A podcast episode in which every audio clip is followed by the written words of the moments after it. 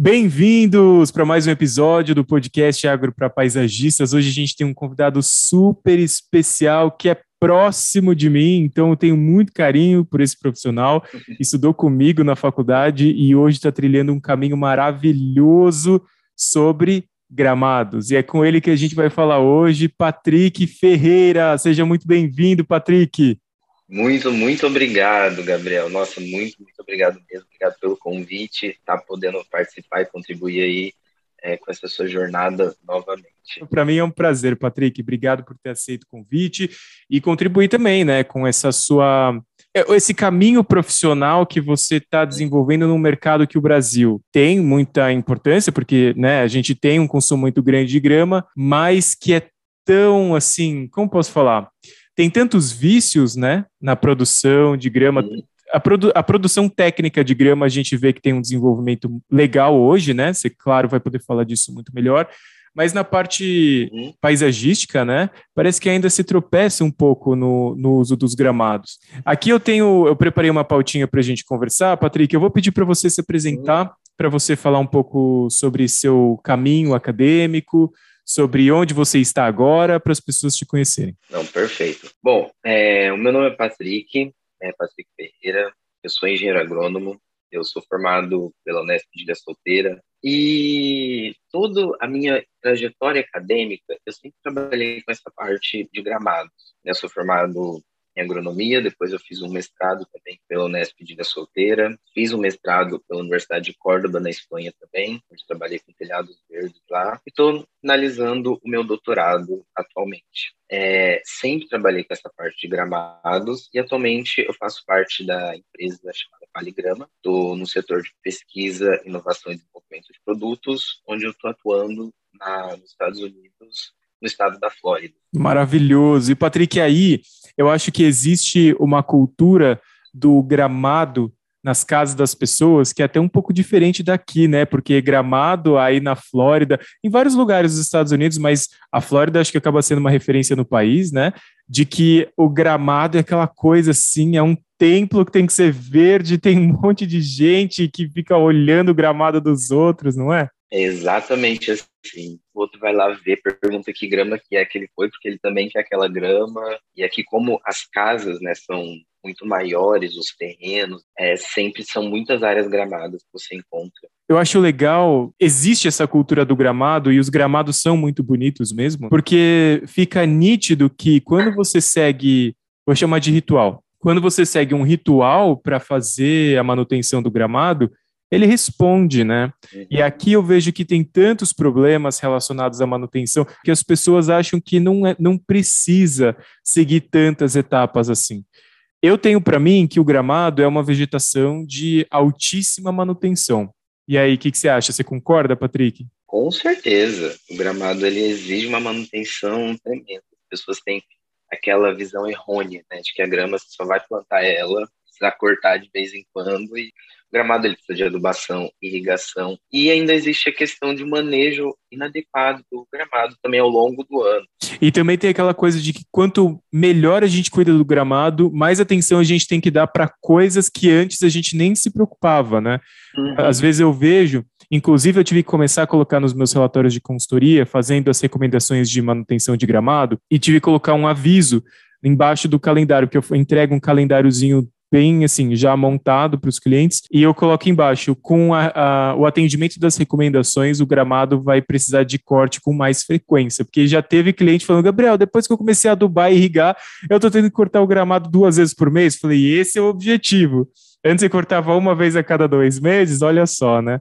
E aí tem a questão do colchão de palha, né, Patrick? A gente vai entrar em mais detalhes, acho, daqui a pouco, mas, por exemplo, quanto mais saudável o gramado vai ficando, mais suscetível ele vai ficar para acúmulo de colchão de palha também, né? Porque ele vai sempre crescer, crescer, crescer, crescer, né? Exatamente. Ele vai formar essa camada orgânica ali que a gente chama de colchão otate, né? E você precisa fazer manutenções periódicas nele, que nós chamamos de um corte vertical, para você conseguir remover essa palhada, para que essa camada orgânica não seja prejudicial. Me conta, na sua visão, quais são os problemas mais comuns dos gramados.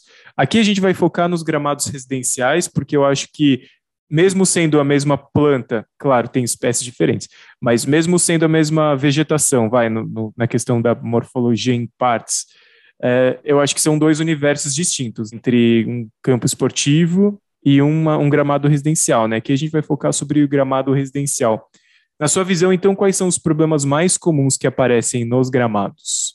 Olha, começa com a implantação errônea. É, um gramado ele tem que ser muito bem implantado, você tem que fazer as etapas corretas de implantação. Então, se você já faz uma implantação, só coloca grama sem preparo adequado do solo, já começou errado. E descompactar esse solo e preparar ele com uma boa base. É, eu gosto bastante de usar areia com composto orgânico. Eu falo que toda vez que você coloca uma grama, invista num sistema de irrigação, porque a grama ela precisa de água. Então, já que você está fazendo um jardim bonito, né, invista num sistema de irrigação. A questão da implantação eu acho que é muito nítida. Inclusive, eu comecei a usar mais essa mistura de composto com areia depois que eu li o artigo que você escreveu junto com a professora Regininha. Ah. Sim. E eu comecei a usar essa receita e assim, é nítido, é uma coisa, é muito contrastante. Eu, inclusive, um, no começo do ano, eu tive uma experiência bem curiosa que eu estava acompanhando a implantação de dois jardins. Uma meio à distância, porque era só a consultoria, e a outra era de um projeto meu. E aí, no meu projeto, eu falei: a grama tem que ser implantada, o plantio da grama vai ter que ser feito só depois que for colocada uma camada de areia com substrato, que é a matéria orgânica, né? Foi feito o plantio de grama, a grama fechou em um mês e meio, tranquilo.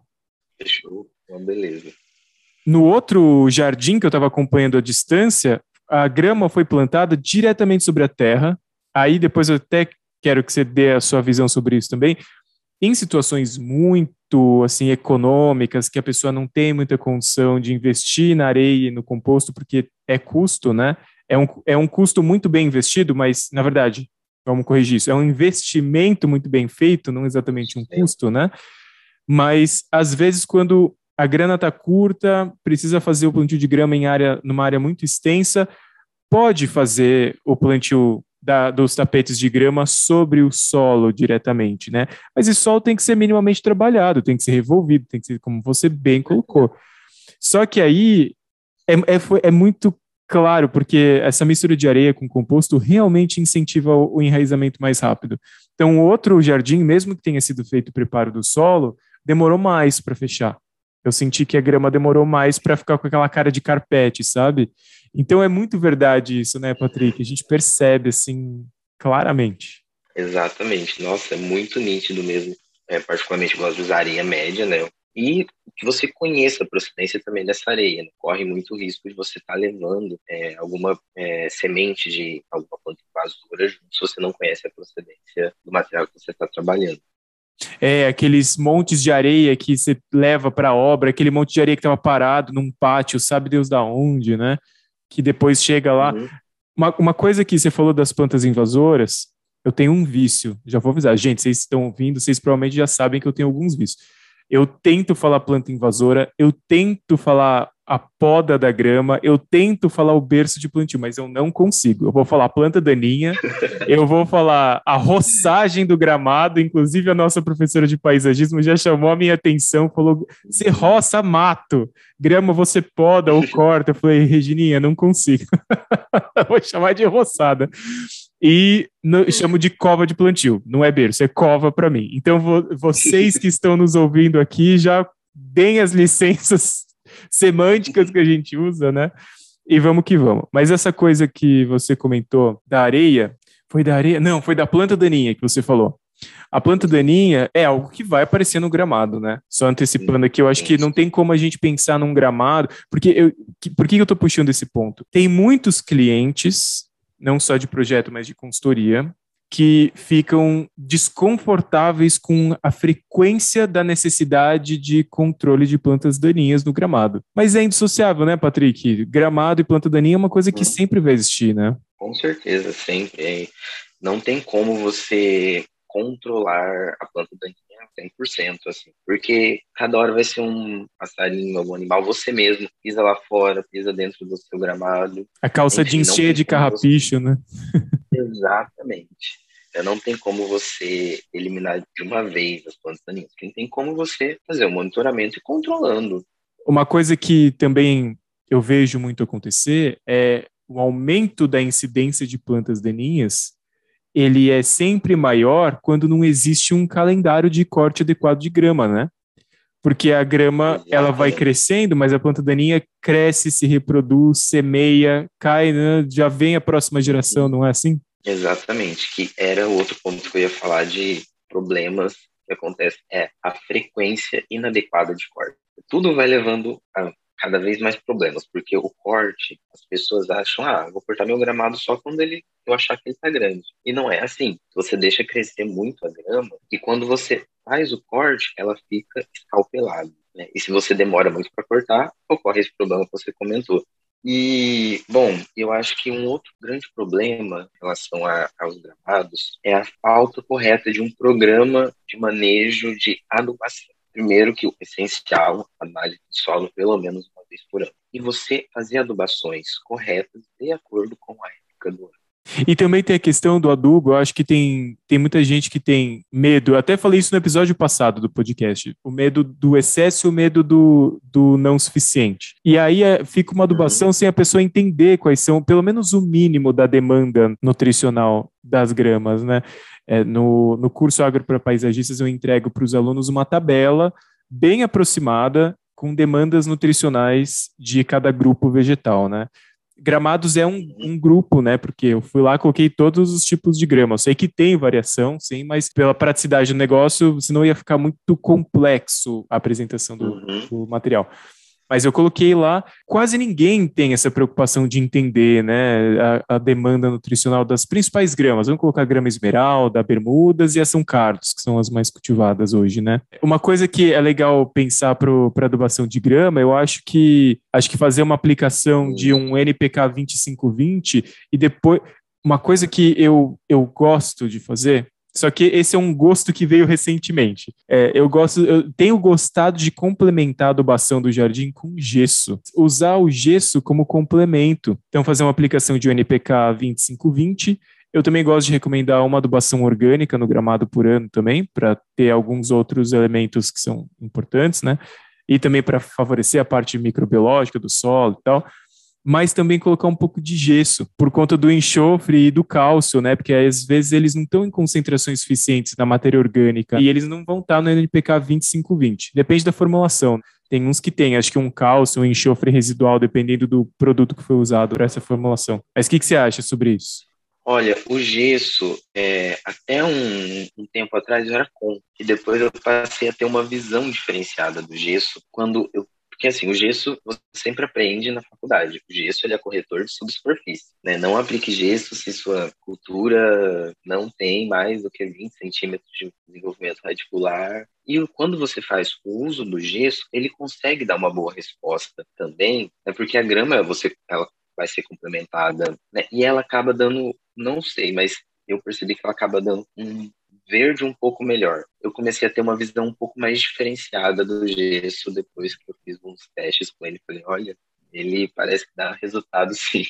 Dá uma ajudada, né? Eu tenho pensado muito é. gesso para corrigir um pouco grama amendoim porque tem alguns plantios de grama, porque em comparação de necessidade de manutenção, a grama amendoim é infinitamente menos exigente do que um gramado, né? Então, em alguns lugares em que se opta pela grama amendoim, você faz o plantio e, e, e, o povo esquece da grama amendoim. Tá lá, sabe? É rústica, enraiza fundo, é uma, né? Só que com o tempo, a grama amendoim ela começa a mostrar esse amarelamento das folhas jovens, né? Que eu interpreto como uma necessidade de enxofre aí. Claro que pode ser ferro, mas no so, nos solos brasileiros, né, até você ter uma deficiência em ferro é muito difícil, né? Porque nosso solo é muito ferroso. A não ser que seja uma área muito encharcada, sei lá. Então eu sempre penso, não, isso deve ser enxofre. Tenho usado o enxofre da forma do gesso e tem ajudado. Então, fazer uma adubaçãozinha da grama amendoim, coloca um gessinho junto, né? Existe, gente, vocês que estão escutando a gente agora, estão acompanhando o podcast, existe um cálculo para a necessidade de aplicação de gesso com base em análise de solo, mas para quem não tem intimidade com análise de solo, para quem trabalha com a jardinagem, para quem trabalha com paisagismo e não tem a formação das ciências agrárias, eu costumo fazer uma sugestão da dosagem de gesso, que é uma dosagem bem segura a respeito da quantidade, que é 150 gramas de gesso por metro quadrado, que ele acaba dando até assim se você pensar no, no, nas recomendações de gesso para várias culturas agrícolas, em, com base na, no cálculo feito tudo mais, o que se pratica por aí, essa recomendação de 150 gramas de gesso por metro quadrado, ela fica até bem abaixo do que é a média que se aplica nas culturas agrícolas.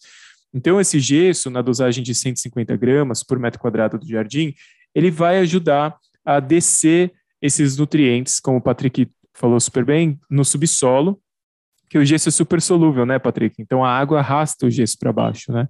Então ele vai ter lá os seus benefícios. Assim, e problemas, os principais problemas, Gabriel, eu acho que seriam esses, né, que a gente comentou aí ao, ao longo, né? Claro, se for parar para pensar que você não faz uma descompactação do solo ao longo do, do tempo, né, uma vez por ano pelo menos. O jardim é jardim como um todo e a grama, é que nem um filho, você tem que estar tá lá cuidando. Não é?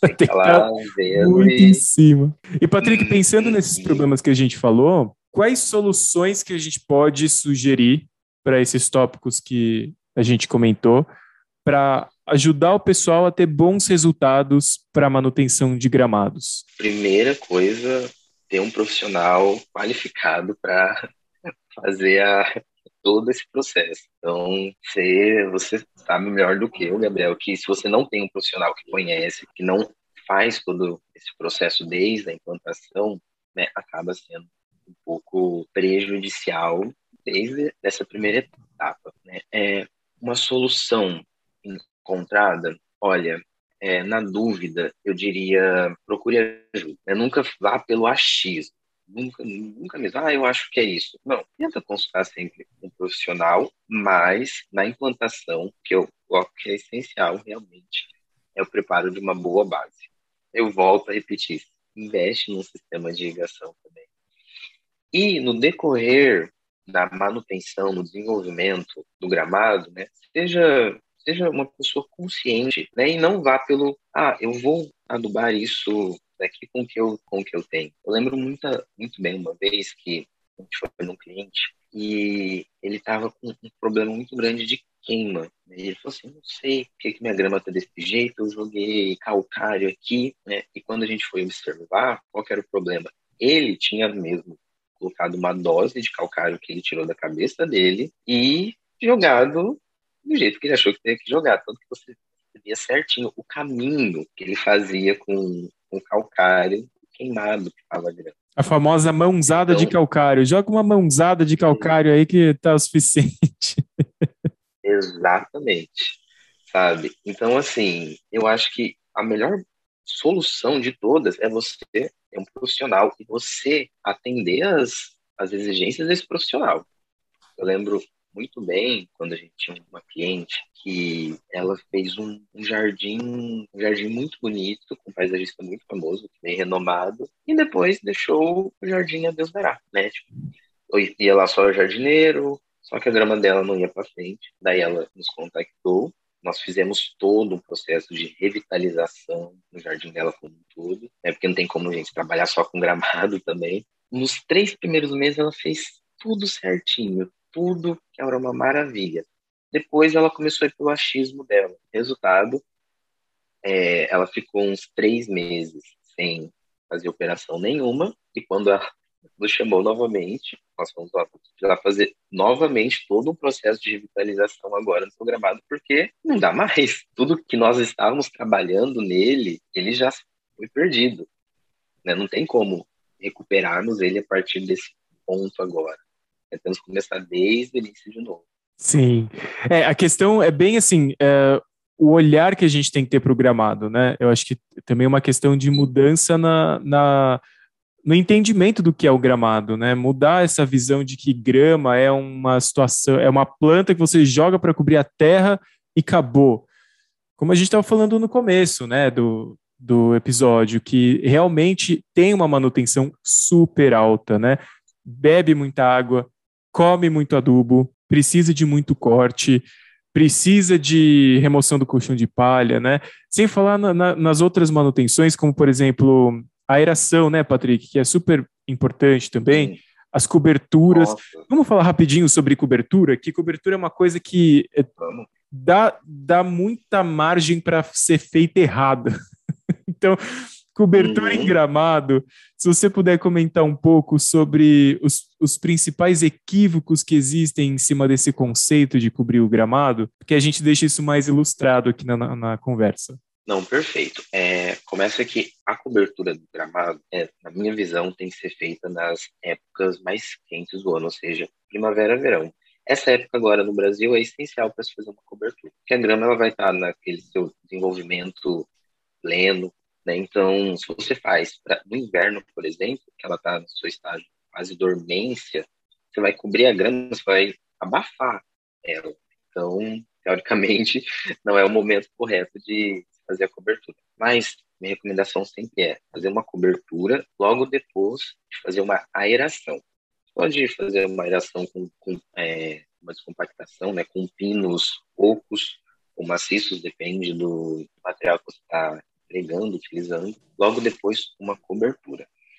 A cobertura, você pode fazer ela com areia, uma mistura também de areia com composto orgânico. E logo depois da cobertura, eu gosto de fazer a cobertura e logo dar uns uma semana mais ou menos entrar com uma adubação um pouco mais leve para a grama conseguir se recuperar um pouco melhor, porque no momento que você faz a cobertura, já está dando um adubo que é um fertilizante orgânico, uhum. né, um adubo orgânico. Ele acaba demorando um pouquinho mais para ter uma resposta. Por isso que eu, depois de uns sete dias, eu gosto de entrar com uma adubação um pouco mais leve para a grama poder se recuperar. Super concordo. Eu nunca fiz a mistura por conta de, de custo de material, porque colocar o composto acaba encarecendo um pouco a cobertura, porque a areia é bem barata, né?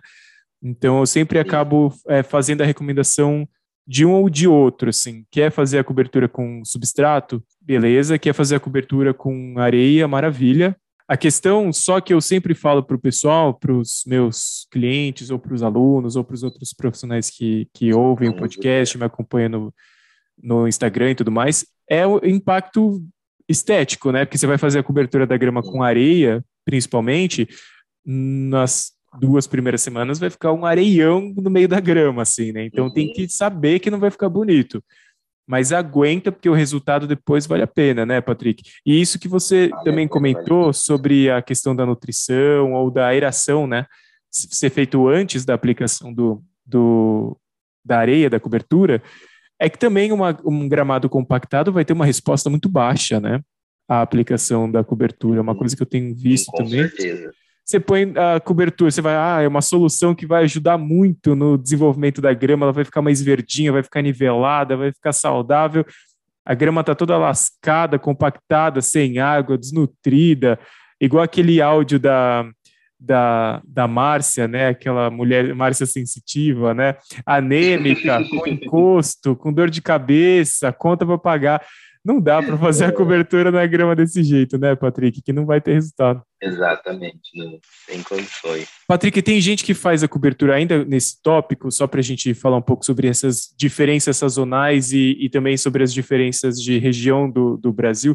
Tem gente que faz a cobertura do gramado com areia no inverno rigoroso, quando tem risco de geada, para poder proteger a grama desse frio que, que você teria para dizer a respeito disso? Eu acho que não é recomendado, eu não, não gosto disso. A grama, é nessa fase, que ela está muito mais susceptível a tudo. Ela está nesse estágio dormente, ela não entra em dormência propriamente dito, mas é um estágio quase dormência. Então, ela não tem atividades metabólicas praticamente. Então, se você faz uma cobertura, você vai, vai estar tá abafando a grama ali. Então, ela vai precisar de muito mais energia para conseguir se recuperar. Né? Então, vou fazer um, uma cobertura para prevenir geada? Eu não recomendo. Né? Eu, particularmente, prefiro deixar sem fazer a cobertura mesmo. Se tiver uma geada, infelizmente é algo que muitas vezes nós não podemos controlar. Nós podemos controlar se você for lá todo, toda manhã e fizer uma, uma passagem com, com aquela grade né, para não formar geada, né? De madrugada, que geralmente acontece em campo esportivo, isso daí, né? Mas eu particularmente não, não recomendo fazer cobertura no, no, inverno de forma nenhuma. Eu tinha colocado aqui mais alguns tópicos, deixa eu ver aqui para a gente dar prosseguimento. Ah, só tem mais um ponto aqui, que é sobre semeadura de grama, que é uma coisa que eu encontro com uma certa frequência, mas assim, em, em, em documentos técnicos do exterior. Então, na Inglaterra, no Canadá, nos Estados Unidos, é, sempre se recomenda fazer uma semeadura de grama em cima da grama para poder fechar alguns pontos que vão se abrindo inevitavelmente, né? Quais são os seus comentários a respeito disso? É legal a gente fazer aqui no Brasil, não precisa ter essa preocupação, é excesso de zelo, o que, que você acha? Olha, isso daí é um ponto bem interessante, Gabriel, porque nos últimos seis meses, por exemplo, é, eu comecei a estudar um pouco mais é, gramados por semente, importação de gramados por semente. Se você pega no Brasil, você encontra sementes disponíveis para comprar. Eu já encontrei São Carlos, Batatais, Esmeralda, é, Bermudas, Santo Agostinho. O problema, eu comprei todas, todas, todas, todas. Primeiro que das todas, todas que eu comprei, o poder germinativo era muito baixo? Muito baixo mesmo o poder hum. germinativo dela. E a esmeralda mesmo não era esmeralda. Era tudo um blend de tudo quanto é coisa menos esmeralda. Nossa, isso é perigoso, é, né? É. Porque você acaba, uhum. vou colocar bem entre aspas aqui, contaminando o seu gramado, né? Exatamente. Tanto que até me surpreendeu quando eu falei, encontrei semente de esmeralda para vender, porque é muito difícil você encontrar semente de esmeralda, porque a, o, é, a viabilidade, o vigor dela é muito baixo. Então, se você tem um ponto certo de fazer a colheita da semente, que é depois de 18 dias da emissão da, da inflorescência, e você tem que colher de, depois de 18 dias, se você colhe 19 dias, ela já perde o vigor e a porcentagem de germinação como um todo é em torno de uns 30, 40%. Então já me surpreendeu muito encontrar esmeralda para comprar. Quando eu comprei, não era esmeralda. Bom, e outro ponto que eu observei, colocamos a semente para germinar em substrato e outras substrato só que coberto, com uma camada de 1 a 2 centímetros de substrato, a semente foi enterrada. As sementes que estavam cobertas germinaram, germinaram melhor do que as que estavam descobertas. Então entra um ponto aí, que não é só jogar a semente. Tem que ter a cobertura junto. A cobertura. Só que você também tem que ter uma umidificação somente do substrato, porque se você faz uma irrigação que a água chega a escorrer, as sementes vão todas juntas. Então você perde a semeadura que você fez naquele ponto em específico. Maravilha. Então vai ser um conjunto de estratégias de manutenção que vai favorecer o desenvolvimento desses pontos que, que se abrem naturalmente, né, Patrick? Às vezes a grama está maravilhosa Exatamente. ali, está tudo certo, está com uma rotina linda, um calendário de trabalho, mas um pontinho ou outro vai ficar amarelo, né? Porque é um ser vivo também, aparece alguma coisinha, um funguinho que às vezes nem é tão problemático, né? Mas a grama consegue se recuperar depois. Essa coisa de ter manchinha amarela, uma coisinha ou outra aqui, eu vejo que causa um desconforto enorme, porque tem uma, tem uma galera que não pode ver um negocinho na folha que já começa, mas yeah. eventualmente aparece, né? É que assim, quando a gente pega para ver alguns documentários, alguns materiais, se vocês colocarem, pessoal, no, no YouTube e colocar jardim, é, Gramado Flórida, Gramado Inglaterra, vai parecer um negócio que é dá até tristeza, né? Você fala, nossa, será que um dia eu vou conseguir chegar nesse ponto de gramado aí? Mas eu acho que a gente tem que entender também que a gente vai pegando o jeito com o tempo, né, Patrick? Vai fazendo, vai afinando as estratégias, né? Né, principalmente agora na pandemia, que as pessoas ficaram um pouco mais em casa, né, e começaram a dar uma importância um pouco mais do jardim, né, parar para cuidar um pouco mais, né, ter essa visão. Eu acho que a tendência é, da exigência, da qualidade, né, vai aumentar, com certeza, né, e se você quer um produto de qualidade, faça tudo da forma correta que deve ser feito. Maravilha. Patrick, acho que a gente já fica por aqui, nosso tempo já chegou ao fim. Eu queria te agradecer demais, demais essa conversa, que foi super esclarecedora. Muito bom conversar com você. Nada é, como a gente ter o especialista doutor na área de gramados para tirar as nossas dúvidas e fazer comentários. E espero que a gente possa fazer colaborações de novo no futuro. É sempre um prazer conversar com você, mas também porque, né? A gente é filho da mesma casa, da mesma faculdade, uhum. então fica tudo Nossa, mais gostoso. Eu só tenho que agradecer, Gabriel. Muito obrigado pelo convite, foi muito bom. Também conversar aí com você, esse bate-papo, né, que foi mais uma, uma troca de informações, assim, bate-papo mesmo, sabe, que precisando, estamos aí, logo, logo eu tô de volta o Brasil, né, ano que vem. E você fica, deixa até o convite, né, caso você queira ir lá conhecer a, a fazenda produtora da Paligrama, é né, muito bacana. Maravilha. Patrick, obrigado, querido. Então, pessoal, vou ficando por aqui. Encontro vocês no próximo episódio. Até mais.